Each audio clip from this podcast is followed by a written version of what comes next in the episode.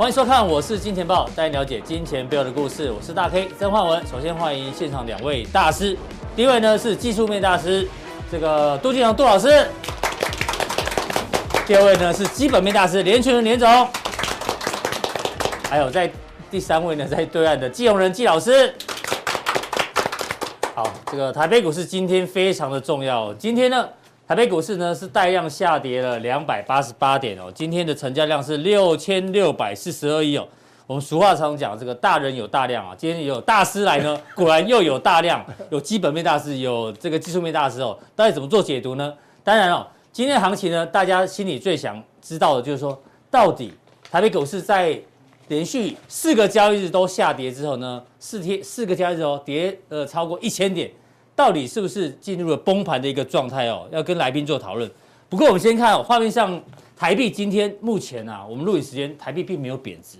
那另外呢，画面上右手边大家看一下，其实哦，今天亚洲股市跟昨天晚上的欧美股市，其实台股只有自己跌，台股加权跌了一点六趴，然后这个贵买呢，贵买。贵买跌了三趴左右，所以跌幅都比其他的股市重，所以并不是出现了全球的股灾。不过呢，今天呢最关键的在于成交量这么大，到底会不会是头部量哦？待会杜老师帮我们做一个分析。那到底有没有崩盘的味道呢？我们先看，哎，这个财政部长苏建荣，听说是阿文塞的港铁啊，哈，港铁一共哦，台股有基本面强劲支撑。然后四月出口的数字非常的漂亮，我们昨天节目中也讲过，现在只是进入盘整阶段。那后面当然也补充说，因为最近一个月涨比较多，所以呢大家要稍微注意风险。所以换句话说，他并没有认为有崩盘的迹象。不过呢，我们要跟大师来讨论哦，到底有没有崩盘的味道？就像我刚刚讲，这呢高低点已经跌了一千点哦，短短三个交易日高低点跌超过一千点。那外资的净空单呢，已经来到了历史新高，三万六千两百五十一口。而且呢，今天这个量哦这么大，上次六五二三一根黑 K，但是两天站上去，那今天这个这么大的量哦，又是新新天量，到底呢怎么做观察？而且这个杜大师今天盘中有超过百档的股票跌停，对不对？对对，那个气氛非常非常的肃杀。那当然中场呢跌的六十四家是跌停板的价位，所以呢还有这个融资哦，融资前一阵子增加很快。到底有没有这种多杀多的味道？要跟这个杜大师来做讨论，感觉上好像有这个味道，对不对？你觉得有没有崩盘的味道？今天来讲哈，我们先讲今天的 这个一六六四七的哈盘中低点哈，是。它是从我们二月二十二号高点一六五七九哈，那下来有一个一六五五五切下来的一个支撑嘛，所以所以是切到支撑的一个东西，因为刚好是破 A 线完以后在季线的。位置好，所以这个一六六四七有拉大概将近三百点的下影线哈，所以这一条好，大家去切一下，大概有一条 X 线啊，就是呃盘中的一个低点。另外，大 K 刚才有讲跌停板，因为我们上一次有两次都是三百点、三百点的大幅震荡嘛哈，可是跌停板没有像今天那么多。昨天是二十二家，对对，啊，今天是盘中非常多，而且都是我们 N 物料那些股票对去把它撑住嘛，好，所以大概是不是？诶、欸，这边开始做头，或是像前两次出大量完以后，不久就开始拉上来。我们大概要再观察三天。好，再观察哦，观察三天。一般来讲，三天不再创新高，哈，是大概头部就会形成。哦，三天之内要再创高。那不过，刚刚从技术面角度，杜大师说。这刚好是这个切线的支撑点，所以拉了一个下影线。大家去切那个二月二十号的高点，还有四月十四号的低点，是切下来就是刚好到这里，这附近。好，这是技术面的这一个角度。对对对。但是呢，我们理性来讨论一下，到底有没有崩盘的味道？崩盘通常有几个迹象哦，我们来讨论台台股到底有没有这个迹象。第一个，本益比过高，企业实际获利无法支撑过高本益比。这个啊，这个一直杜大师。到底台股的本益比现在是多少？呃，我每个月都会把上市公司加总哈。对，去年我们全部上市公司加总落后本益比是十九点六一，嗯，这是用去年最后总市值除以税后。那现在到一月一到四月份的话，嗯，大概是十七点零九，哦，十七点零九。为什么会下降？你知道吗？因为我大概呃收集三百七十几家的研究员估的。税后盈余是我们今年的税后盈余比去年哈，他们非常乐观，估大概会成长三十七趴哦。所以因为大幅成长的关系，所以让本益比从十六点十九点六一降到十七点零九，就这个分母变大了，所以本益比往下。瞧一下，啊，另外来讲，我们五十九年来，大家脑脑海中有一个。呃，记忆台湾的本益比五十九年来平均二十二趴，哇，平均二十二十二倍，哎，对对，所以来讲，以这个本益比来讲，它还有一些空间。所以本益比没有够高哈，这个就不成立。对对。那第二个呢？另外，对不起，我再讲一下，还有一个叫做巴菲特比例。用总市值除以 GDP，我们就够高哦。这就够。我们到四月份是两百五十八 percent。嗯。一般来讲，两百 percent 就是泡沫。是。啊，大概是这个。好，所以如果按照巴菲特巴菲特指标是有够高。是有够高。对。那第二个呢？过去有曾经因为。房市崩盘，连带股市崩盘啊，现在没有发生嘛，因为房市还没有崩盘。现在是只有打房而已。我的小朋友是买不起，好，还要靠老爸说，呃，我上次他上次买给你，呃，他上次买买完之后说我给他投几款，好，他就卖给我四个字说感谢老爸，我投投几款了，感谢哦。投期款假设一千万，四个字，一个字值两百五十万。现在哪有一千万？现在大概都是要一千五以上啊。对。哇，一个字值四百万。对啊，真的是太贵了啦。这个所以不会崩盘，还没有发生。小朋友买不起。好，那第三个呢？哎，这有，因为这个利率过低嘛，全球的利率很低，热钱很多，这个是有的。对，那第四个是，对不起，打大家打是。利率的话，现在有一个现象，我们上次美国十年期公债利率，殖利率从零点五，现在已经跳到盘中一点七多了，嗯、所以过低的现象是以前，可是经过一年完以后，十年期公债的利率已经往上调高。如果说 CPI 只要到两趴以上，嗯、大家预期。美国会的话会把这个呃弄出去的债券收回来，所以这个是以前很低，所以才造成全世界大涨，我们也大涨。可是目前大家预期这个利率会往上调高的几率非常高。嗯，那第四个呢？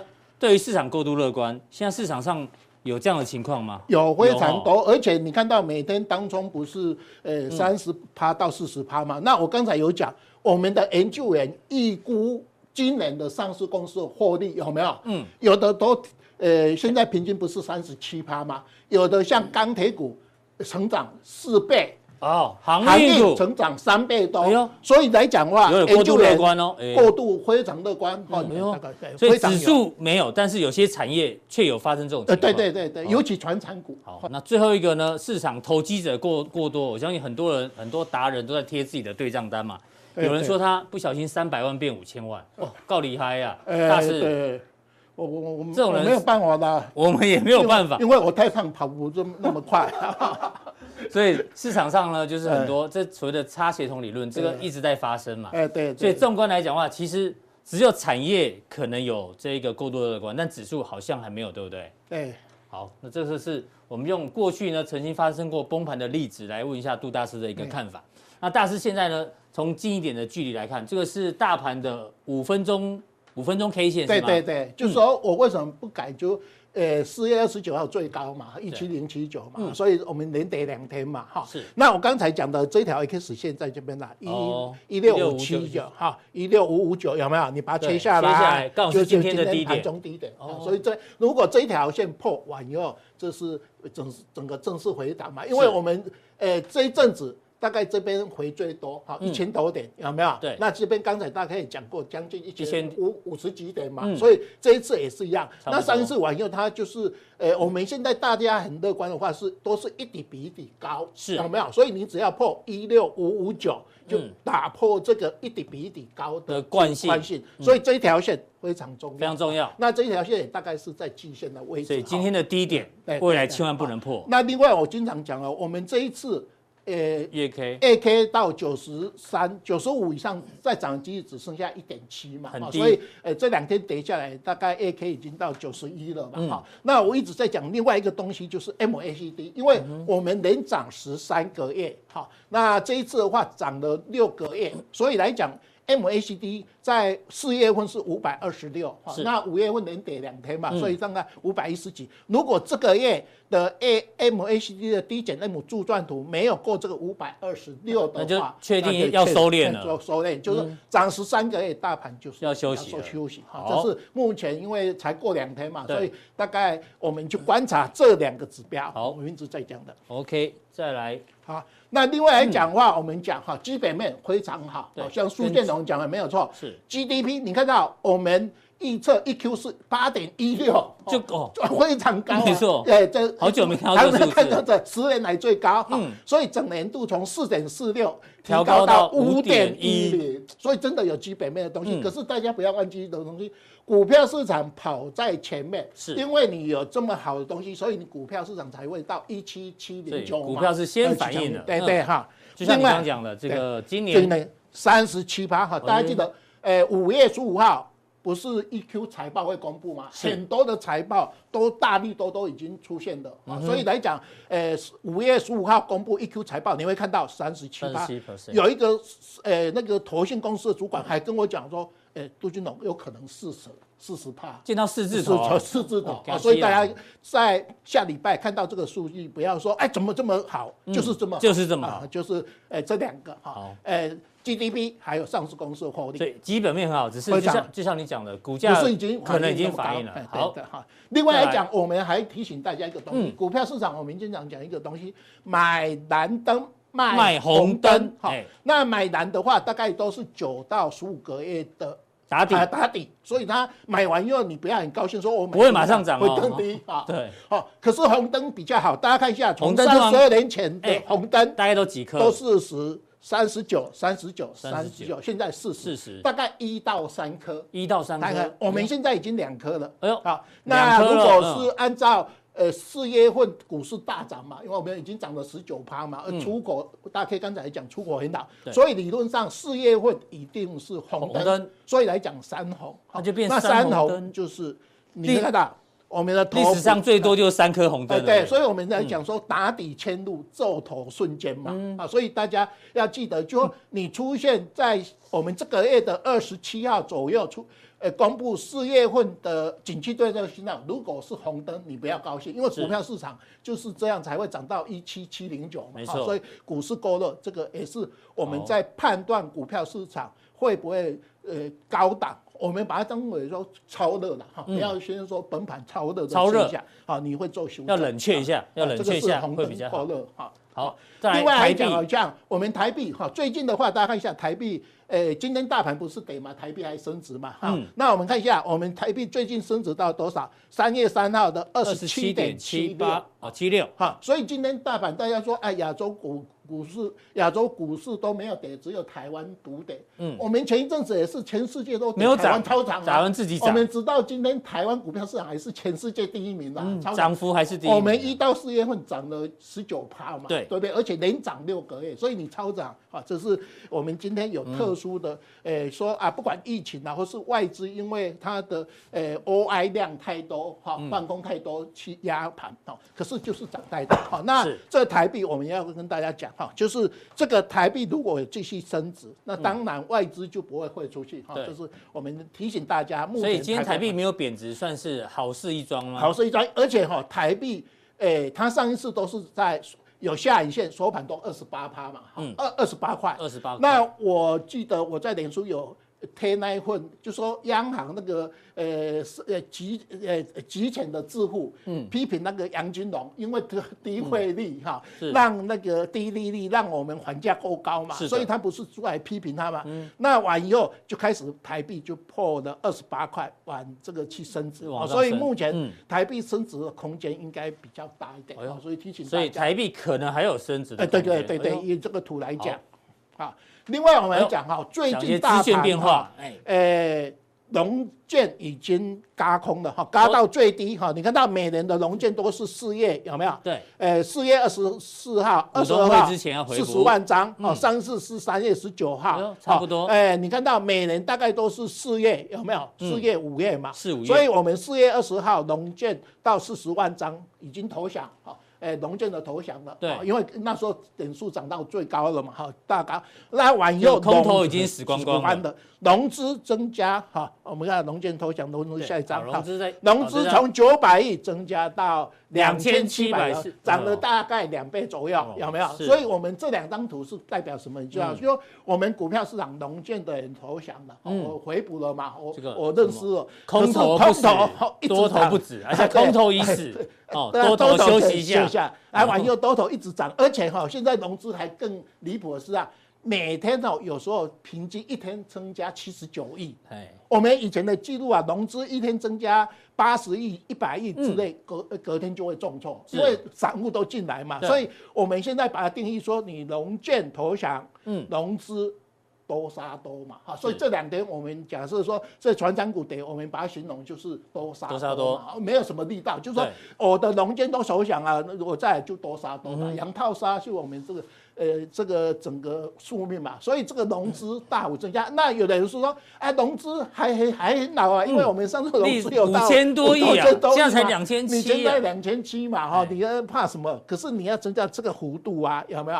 啊，这个幅度就说你瞬间瞬间增加的速度太快了。对，这是我们用建资这两个来比照目前的一个一个提醒。哈，好啊。另外来讲的话，我们讲哈，哎，头部量，今天非常巧，又创历史新高。好，那我们一般来讲，我们经常讲的头部量，就是说我们用集中市场跟 OTC 的最大量除以一个东西叫 M1B。哎，我们节目之前是拿市呃台股的市值除以 M1B，大师是拿最大成交量除以 M1B。有几个嘛？这个也用总市值除以 M1B 嘛？嗯，这个是有一个啊，有一个是用 M1B 除以 GDP，这个叫做 M1B 的呃那个倍数哈。嗯，另外有一个东西是用。我们的总市值的一趴，嗯，有没有过热？好，就说我们现在集中市场的总市值大概五十，呃，五十四兆左右，四兆，OTC 五兆嘛，好，所以加起来大概五十九兆，六十兆，六十兆，六十九兆一趴，大概六千亿，六千亿。就过热。哦，啊，所以我们现在集中市场今天假设说今天是六千六嘛，哈，对，那 OTC 是一千两百五，两个加起来将近八千亿。那你这个八千亿到七千亿是有过热，就超过了那个百分之一。用总市值的一趴当做，哎，这股票市场有没有过热？又学到一招了。哈，啊，我们这个是用最大成交量在 M Y B 哈，以前大概十趴八趴，好，你我们下去看一下哈。好，好，那这十年来大概都是哎，还有下面下面一张，下面一张。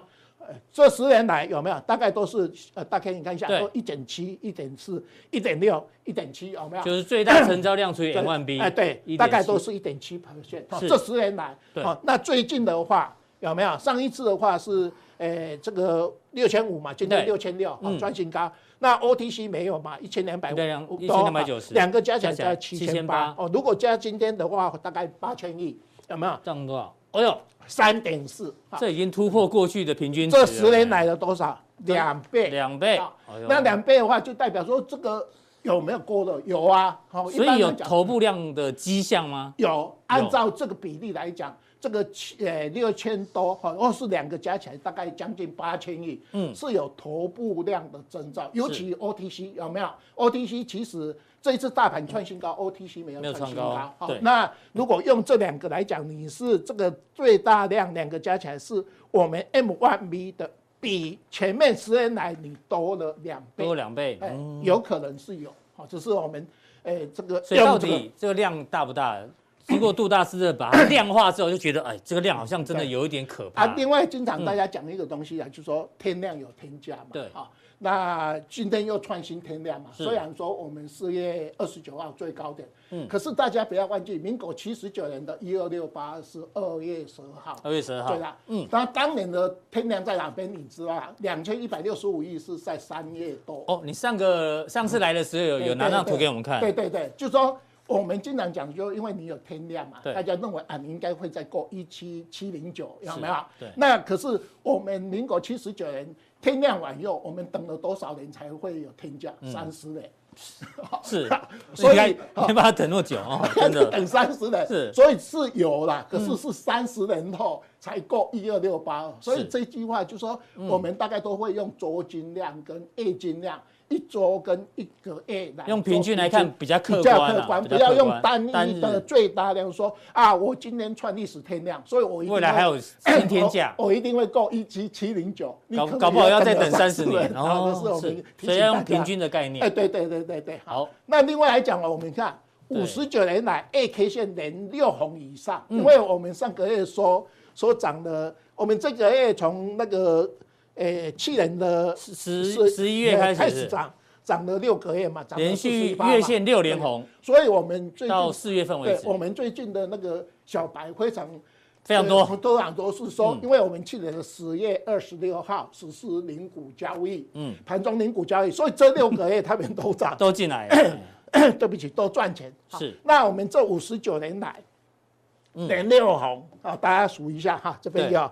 一二三四五五次，五次的六连红，所以占了十一次里面大概一半以上。哈，七红两次，没有八红，九红两次，十红一次，十六红还有十六红，十六红这一次不算了哈，因为这个我们有点数是五十五年以后嘛，是。这个是我概估的哈，所以这一次大家不要算，不办这一次最最凶了，对，涨了四十。所以主要就是六七九十，但是六连红最多。对。所以来讲，那这样听起来五月份就不会收红喽？哎，因为按照这个几率来讲，如果五月份再收红，就变成七七红，好七红啊，那没有八红，几率几率比较低了。好，那另外来讲的话，我们这次连六红是从三九五以后第十三个月，又是刚好转折转折点啊，所以我们这个统计表示说，你连六红要大概连七红的几率还有，可是低了啦。对，这是我们大概。那另外来讲的话，你这个涨四十一趴，比这几次都来得高啊。对，有没有？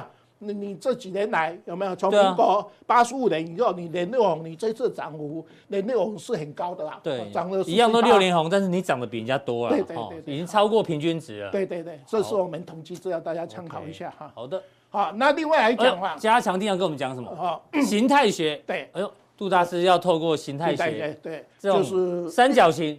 因为台湾只有我有连 K 线，你打开那个金城啊，怎样都是 A K 线，对，你没有连 K 线，所以我们等一下讲连 K 线，好，来预测台湾股票市场。大师难得要讲这个形态学，通过三角形形态学的整理了，来预测台股这一波的高点到到底在哪里？请锁定我们的加强地，非常谢谢大师。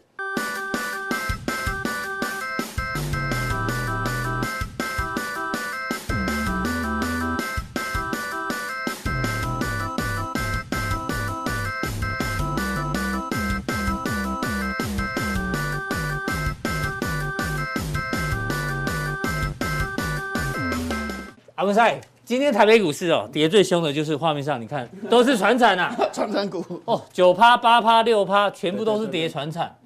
那讲到船产的话呢，巴菲特股东会里面哦，他讲了很多内容，但其中有一段呢，他对于这个原物料最近的价格，他有一些看法，跟阿文山来讨论。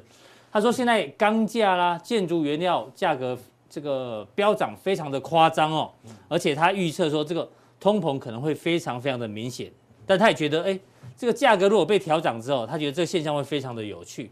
不过呢，就像大家都在追逐原物料要看报价嘛。对。但是呢，我们赫然发现哦，有一个记者，他在这应该是在美美国，美国不知道哪一个的这个火车站哦，他发觉很多加拿大运来的木材哦，哎呦，怎么都停在这个地方？正常木材如果运到火车站就，就要赶快分送出去到厂商的手里嘛。哎，他觉得，他说他开车开一段时间，发觉。整个火车站呢，全部这些都是木材哦，这只是照片中的一小部分而已。他为什么都没有运出去给厂商，一直囤在这边呢？露天这边风吹日晒雨淋，他想说会不会是有厂商在囤货，所以导致前一阵子木材的期货不是大涨嘛？所以现在两个新闻就是大家搞不太懂。原本这个原物料价格是在涨，但是又有记者发现，好像有些厂商可能疑似故意在囤货，所以啊不是。今天的传产股今天全部重挫，你觉得接下来怎怎么看？呃，我觉得囤货的东西哦，嗯，一定会有这种现象。以前我也囤过卫生纸啊，舒洁卫生纸，哎呦，春风卫生纸，五叶花卫生纸，还有柔情卫生纸，我都有囤过啊，背得好熟。然后商人本来就会做这种事情。干嘛点？以前也囤糖啊，也曾经囤过糖啊。以前还囤那个红红标米酒，对不对？对。那时候米酒囤最多，那时候米酒囤最多，是大家都会囤货了哈。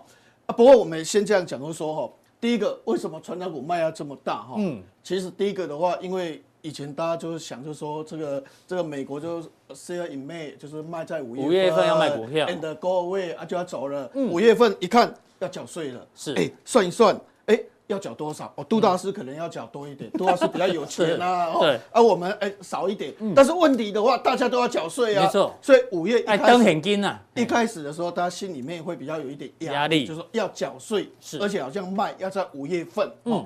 然后重点的话就是这个钢铁的话，哦，啊，刚好又有报告哦，说这个钢铁这是哪一家外资调降钢铁啊？对对，其实有两家，一个花旗，一个高盛。花旗跟高盛。那瑞信是第一个。那所谓的这个这个高盛跟美银，他是讲这个意思，就是说哦，过去有四个循环，嗯，两千零八年、两千零四年、两千零一十六年、两千零一十八年，嗯，每次涨完就跌，涨完就跌，涨完就跌，嗯，然后所以原则上这个消息的话，使得钢铁股哎，可能就是卖压稍微比较重一点哈。对。那另外今天的话，长虹海运一开始就急杀，因为本来我们说苏伊士运河那个那个。把人家挡住，嘿，把人家挡住。那挡住的话，当时法说会问的时候，他说：“哦，这个东西是防是船东的问题，是日本船东的问题。我们只是替人家去做的。你要告就告船东，没有事。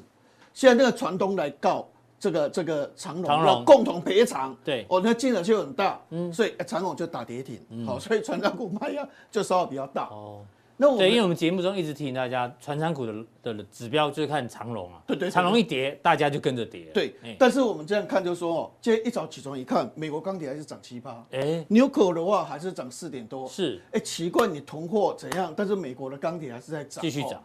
其实钢铁跟过去有一点不太一样，就是说，其实钢铁它 diversify，它已经多样化。以前我们就说啊，盖房子需要钢铁，嗯。这个基础建设需要钢铁，是。现在有一种东西哦，需要钢铁量很大，嗯，离岸风电，嗯哼，你单单哦，比如说像这个二零三零年，美国的离岸风电哦，使用的钢铁的量哦是多少呢？是大概七百万吨，嗯，七百万吨那个量很大，哈，是。那你想想看，一个一个一个那个离岸风电一个座，嗯，多少公尺？大概可能八十公尺，嗯哼，八十公尺几层楼？二十层楼，它用的钢铁是这样一千吨。嗯，啊，你看要盖多少有风力发电的这这个东西？对，那你像那个那个太阳能，嗯，太阳能你不要看那个表面，那是所谓的这个太阳能板，它的基座的话都是钢铁，而且要耐热，而且重点要腐蚀，因为盐分啊什么一大堆你要腐蚀。那钢铁的话需要的话也要到三百一十到五百八十万吨。哦，所以其实钢铁它已经 diversify，而且未来它的需求。有一点在支撑它的话，其实是在离岸风电，哈，嗯，但是我们也知道说，哦，钢铁难免还是会有一个东西出来，就是说可能价格一涨的时候，可能那个那个那个那个银建业的话就会受到一些影响，对，成本飙高，因为那个什么那个劳工也找不到人，各方面会有这种影响，是，所以说钢铁进入整理，涨这么多进入整理都正正常，嗯，航运股涨这么多都进入整理，都应该的，哎。但是它是不是？哎，这个杜老师还没有解释，还有一二三四五，好像一二三四，搞不好还有一大段的哈。只是说他会休息，所以短线上先看休息，休息哈。但是整个基本面，那我们现在要谈的一个重点就是说哈，嗯，其实我个人认为就是说哈，今天在大阪下杀的过程里面哦，这个信华在盘中很稳，对，因为他昨天开法说会是，所以云端理论上不是那么 OK，对不对？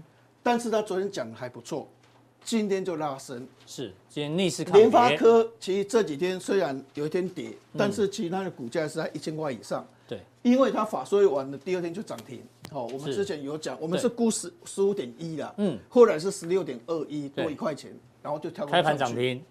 所以尔后很多的法说会公布的话，我个人认为说，慢慢会把市场的信心拉回来。现在市场信心唯一比较不足的说涨多，嗯。要整理，sell in May，五月份要赶快卖，然后拉高位哦，对，所以是涨多的拉回，涨多的基本是这样看。对对对对，那我们来看一下哈，比如说我们来看这个面板呢，好，面板今天都跌停了啊。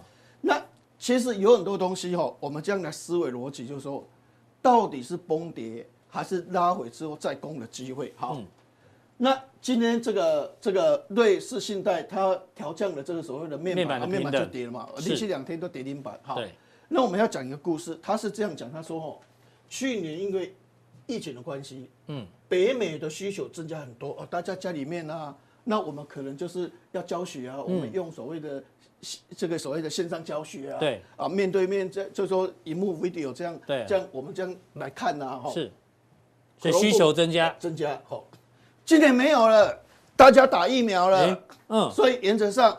大家要出去玩了，解封了，所以需求量会下降。你看电影院股价开始涨了啊！哎，巴菲特卖什么股票涨最多？航空股涨最多了，是，都还没个涨最多，他一定会哦，这是假设 assumption。嗯，他说你看哦，我告诉你们，以前日本就是这样。嗯，日本以前哦，这柱状图是北美是，但是这个现行的这个是日本。哦，这是日本。好，对。日本曾经补助哇，你买电视我就补助你，你买电视我就补助你。他曾经需求成长很快。哦，对，但是没有补助了，就突然，然后疫情过了，啪哦，他是这样讲，他的假设是疫情要结束了，对，好，但是疫情会不会结束，不是你这个瑞士信贷可以预测的啊。对，请问一下面板这段时间涨，嗯，你看过那么多的研究报告，大家都估多少？嗯，三块四块嘛，一般四块。最多五块嘛，对，啊，你瑞信不是开一枪，你说人家不好吗？嗯，哇，点点点，哦，就是说啊，需求减少啊，对，啊，这个供给量，这个零组件供给量增加，你讲那么多，好，他估他估多少钱？那你估多少？好，你估多少？群创他估，群创七块六毛五，比所有人还贵。哎，这里下面好像下面代志，对哦，你说需求会下降，就是他估最高，就好像我说大 K 不够高，嗯。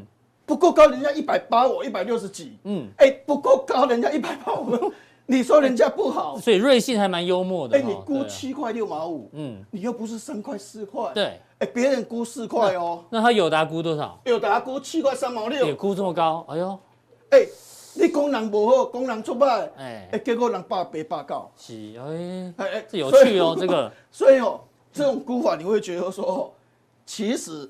所以我是认为，就是说整理了，嗯哼，哦，整理拉回之后，涨多的整理，对对对，好，整个你说是不是崩盘？嗯，其实说真的，这段时间这两天台湾股票跌这么惨，嗯，其实国际股市没有跌，没有跌，对啊，几乎没有什么跌，没有跌那么惨，嗯，好，好，那你再看一下，其实台股自己涨多的问题，对对对，好，再来，以太币，以太币。创新高，你不是说这个这个危险啊，这个怎样？哎，这个的话是投机的呢，嗯哼。它已经超越，有人预测它会超越比特币，它是比比特币还投机，还投机，嗯。那其实它设计的方式是这样的哈，以太哈，这观念就是网网际网路，就是以太网际网络，对，它比较，那个名字是这样来的，对啊。他是哦，在设计比特币里面的一个团员哦，他认为就说，有些缺点你们比特币为什么不改？我出来改，嗯。他说另外再重新设计，他说你们设计比特币，过一段时间。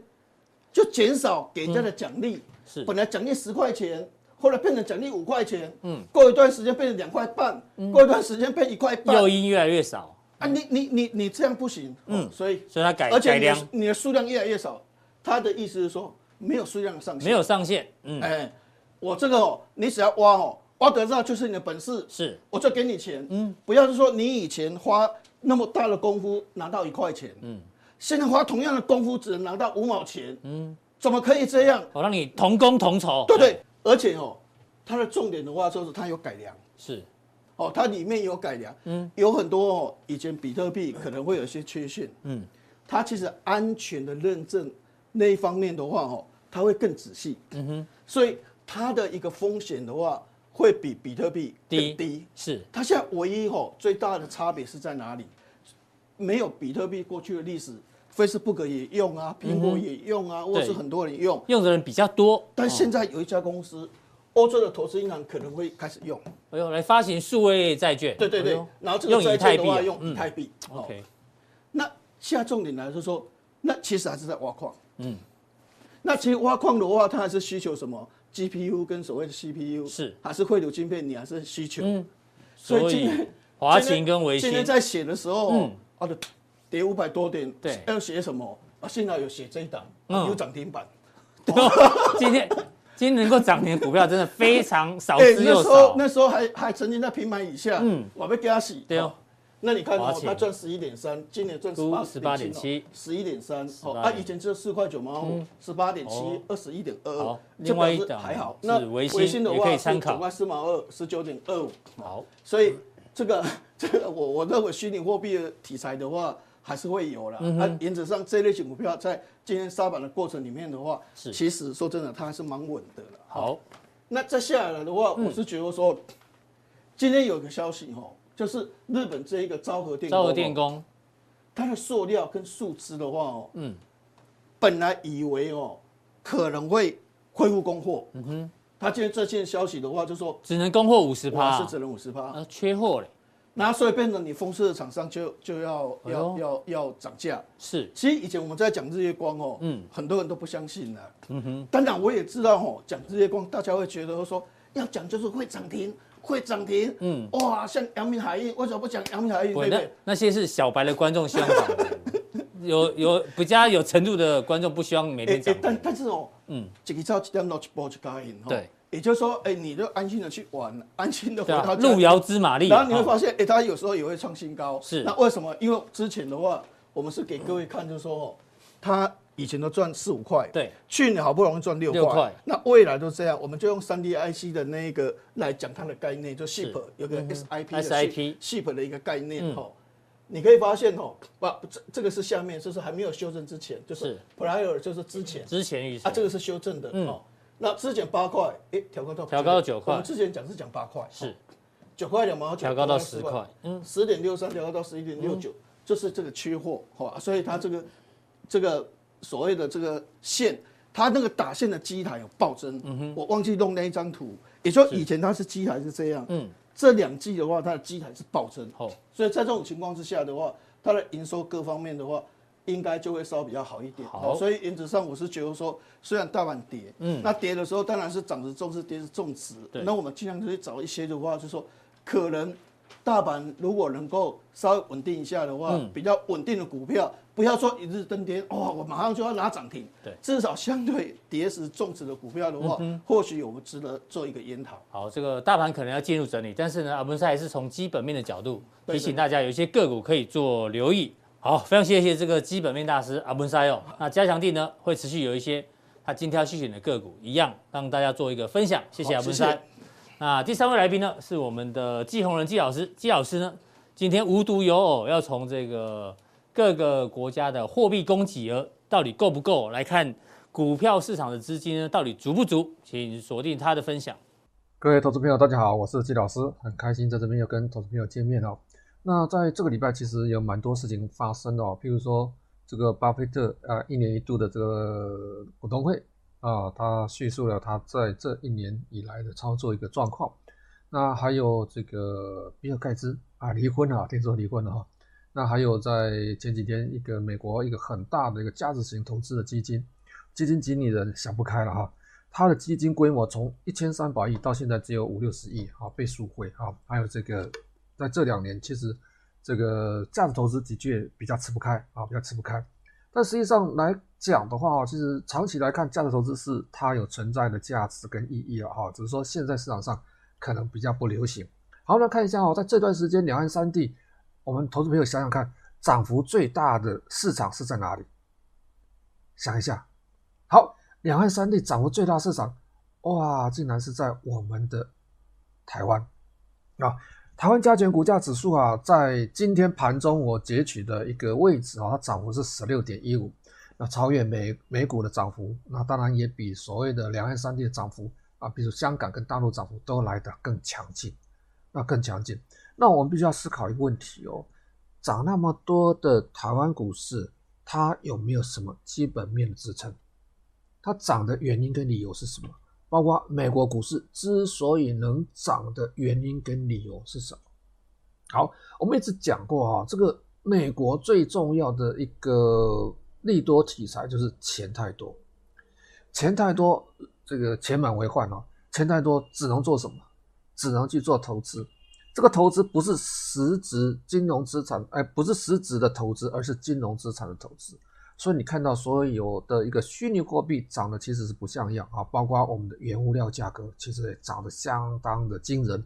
好，我们说美国货币供给额，你看看在今年它的一个成长大概有多少？M1，什么是 M1 呢？M1 是狭义的货币供给额哈，它包括是银行体系以外的企业加居民的手持现金，就是想到是我们老百姓的现金呐、还有机构法人在银行的一个活期存款，它是活期存款啊，它是比较符合啊市场上的预期的一种货币供给，我们这样子去理解它好了了哈。那实际上在这几个月，美国在市场上的货币供给的量大幅的成长，所以老百姓手头上有很多现金，有很多现金做什么动作？等一下我们会看得到。好。我们认为说，只有说，哎，这个美国货币供给额，哎，大幅成长嘛？其实不是的，其实全世界都在大量印钞票。我们说，包括的欧元区也好，包括日本也好，包括什么台湾，台湾这两年来它的一个货币供给额 M1 其实大幅的增加，包括所谓的现金跟存这个活期存款啊，这个要变现其实都很容易的，尤其这几个月。所以你看到股市为什么会涨？股市会涨的原因就是宽松的货币政策。宽松的货币政策就是我市场上印很多钞票，钱太多啊，所以这个桥水的达里欧在去年一月份的时候就跟投资朋友讲说，哎，你不要持有所谓现金啊，持有现金的就是这个笨蛋啊。他说要买什么？要买黄金跟比特币啊。去年一月份的时候讲啊，但在这几天他开始有改口啊，他说可能美国股市有泡沫，他也认为美国股市有泡沫，但他还讲了一个这个这个附注啊，就是说太早放空美股。可能会受伤啊，类似这样的概念。好，我们来思考一下啊，这个货币供给额那么大，那是不是市场上的资金都有什么改变了吗？我们看一下哦，在这边我们再回到刚才那个图啊，这个美国的货币供给额，美国货币供给额那么大的时候，它有一个现象哦，就是说财政部，美国财政部今年要发行一点三兆的一个国债啊，预估了哈，今年下半年。要发行一点三兆的国债，但是我们看到一件事情，FED 的 QE 预估只有多少？七千两百亿，那剩下大概有五千八百亿的空缺，从哪里来补？必须外部的资金去补这个缺口。外部资金是哪里？他希望把全世界的资金给压一些、压缩一些回去到美国去补这个空缺。那补这个空缺，全球资金为什么要回到美国去？全球股市涨多了，会不会获利回吐的卖压？获利回头卖压会不会回到美国？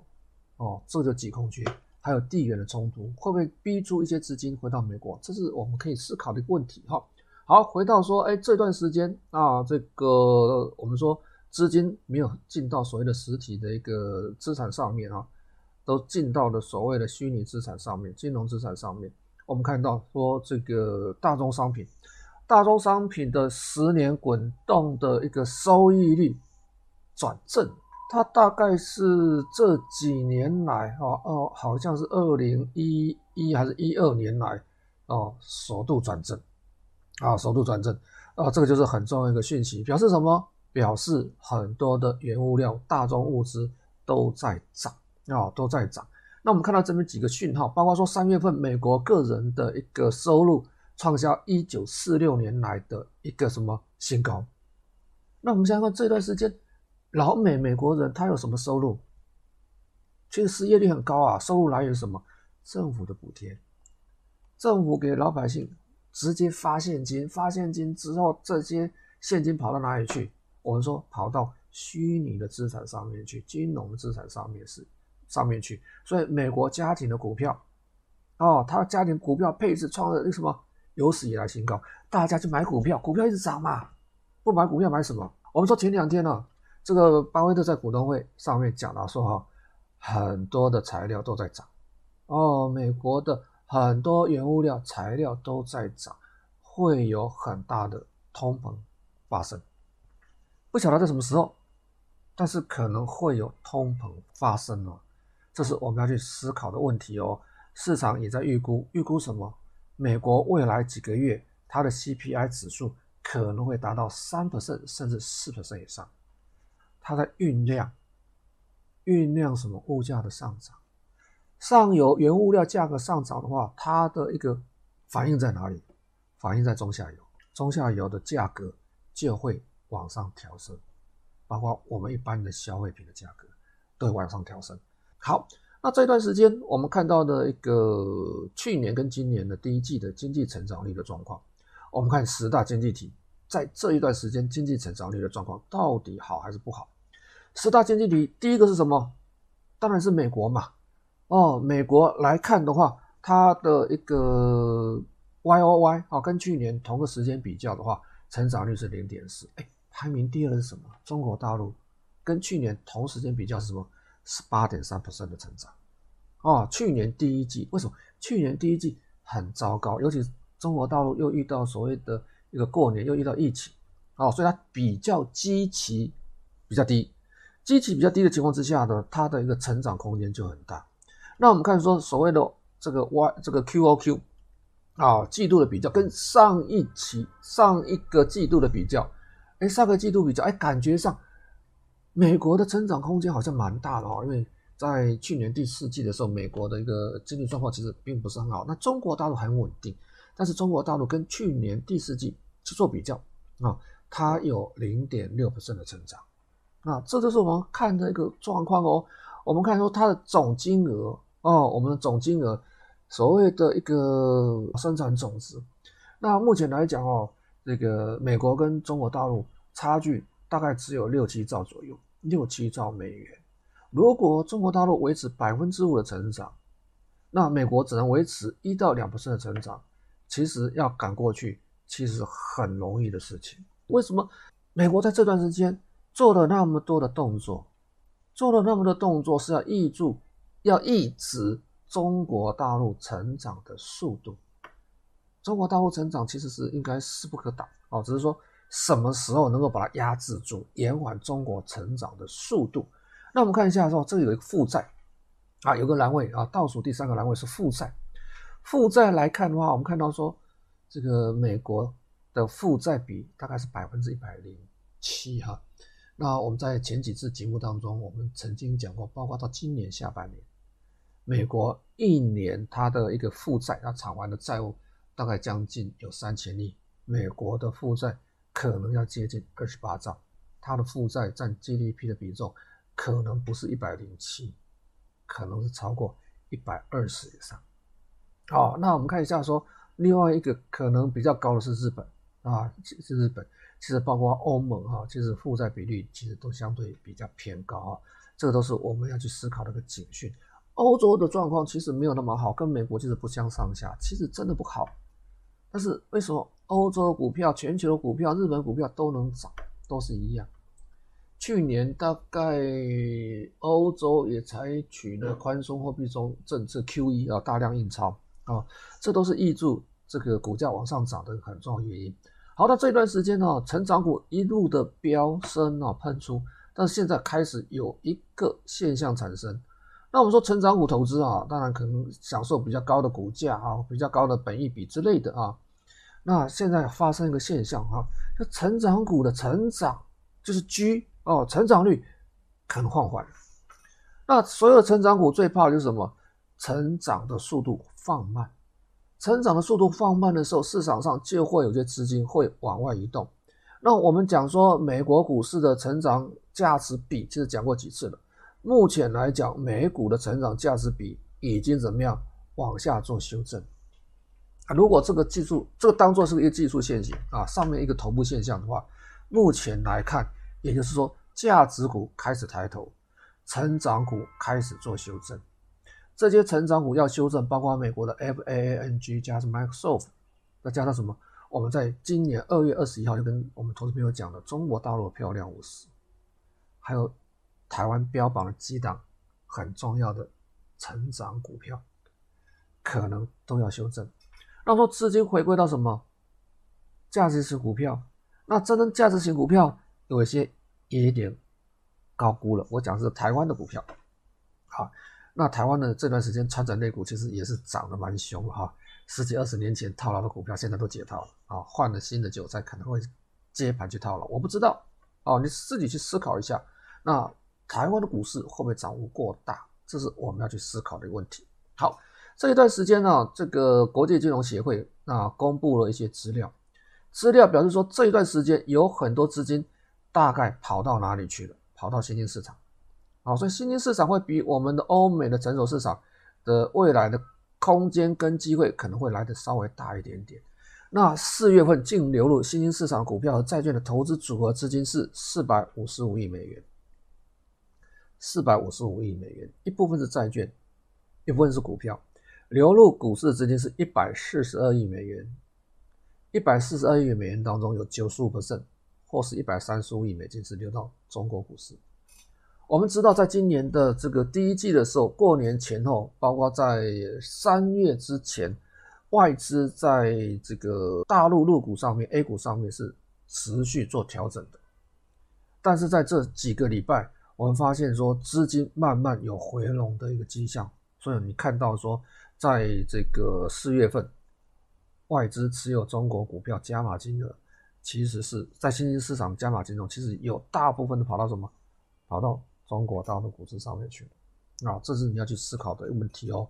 好，这段时间呢，Q 也公布了所谓它的一个 Q1 的一个持股方向、持股比重。那我们从这边看得到说，哎，QF 它这个重仓行业在第一季啊，重重仓行业包括什么？包括的银行股，包括医药、生物的题材股票，包括电子、化工的股票。这一段时间资金持续流入，我们在前几个礼拜讲过化工股。好，这些都是外资持续流入的哈。那我们看说哈，包括了所谓的 QF 之外，包括所谓北上资金，北上资金是透过什么？深沪港通流到上海跟深圳的一个资金，最多行业是在什么？在电子、化工、医药、生物跟银行。QF 跟生物港通，生物港通也很多也是外资，他们的持股的方向。好像蛮雷同的，所以这些就是我们未来要追踪的长期投资。但长期投资它短时间波动可能会很大了。有些股票其实是在做修正，还是外资还是持续买进，因为它着眼长期啊。有空我们慢慢来谈。那外资持有的股票有一些什么涨幅太大的，涨幅太大的这些股票，其实我们短时间其实是要避开的啊。外资持有比重大概是到二十五 percent、二十六 percent，它会。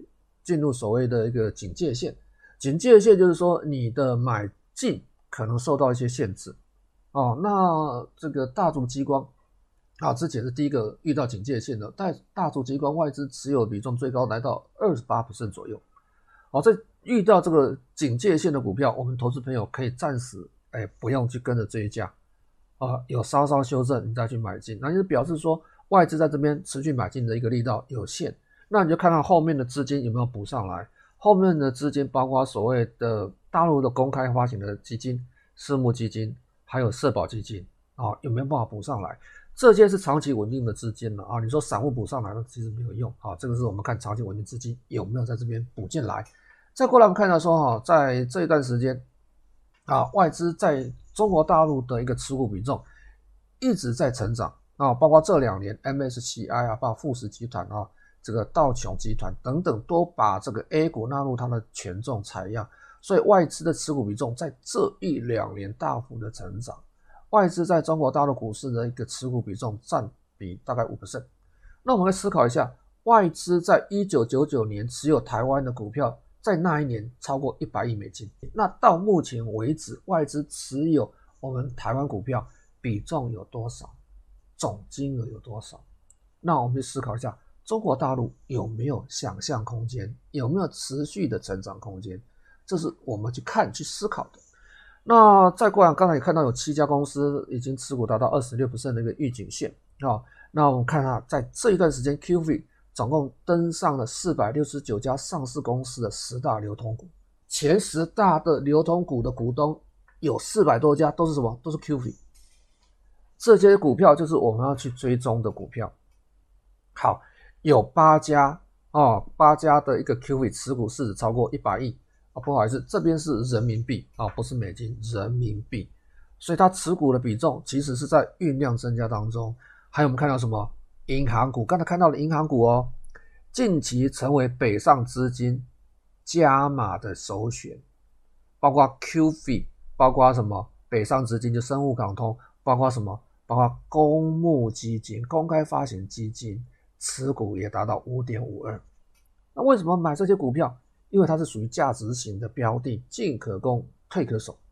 哦，那我们说外资持股，它主要的逻辑大概有两个。第一个就是属于估值合理，估值合理就是我本益比还在合理范围之内，不会太过于高估，在合理范围之内。你看，我们看到这个大陆的股票，这段时间我们介绍很多，它的一个本益比是在十倍以内，股价净值比是什么？零点八倍、零点七倍哦，这些都是属于有安全边际的一个标的。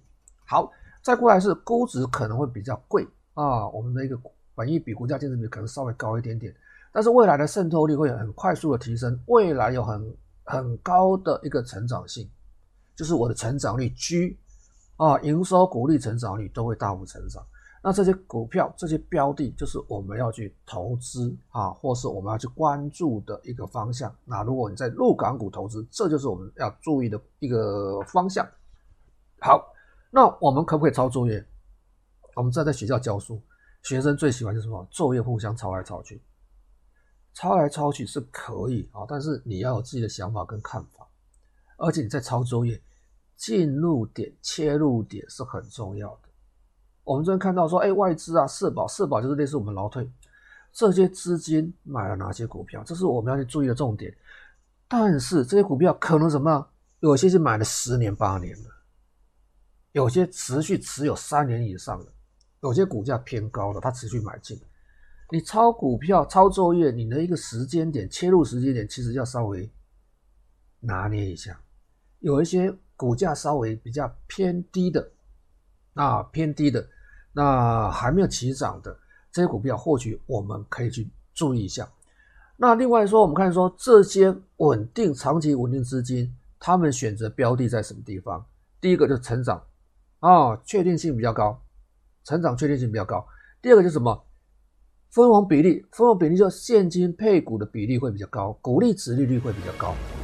那或是在估值上面有这个足够的安全边际啊，这些股票是它长期这个布局的标的。当然有投资朋友问说，哎，短线操作我们要注意哪些股票？那等下在加长地，我们来稍微提提供投资朋友一些短线上中小型股票的选股的方法。啊，有兴趣的，等下我们加强再来看看。啊，谢谢。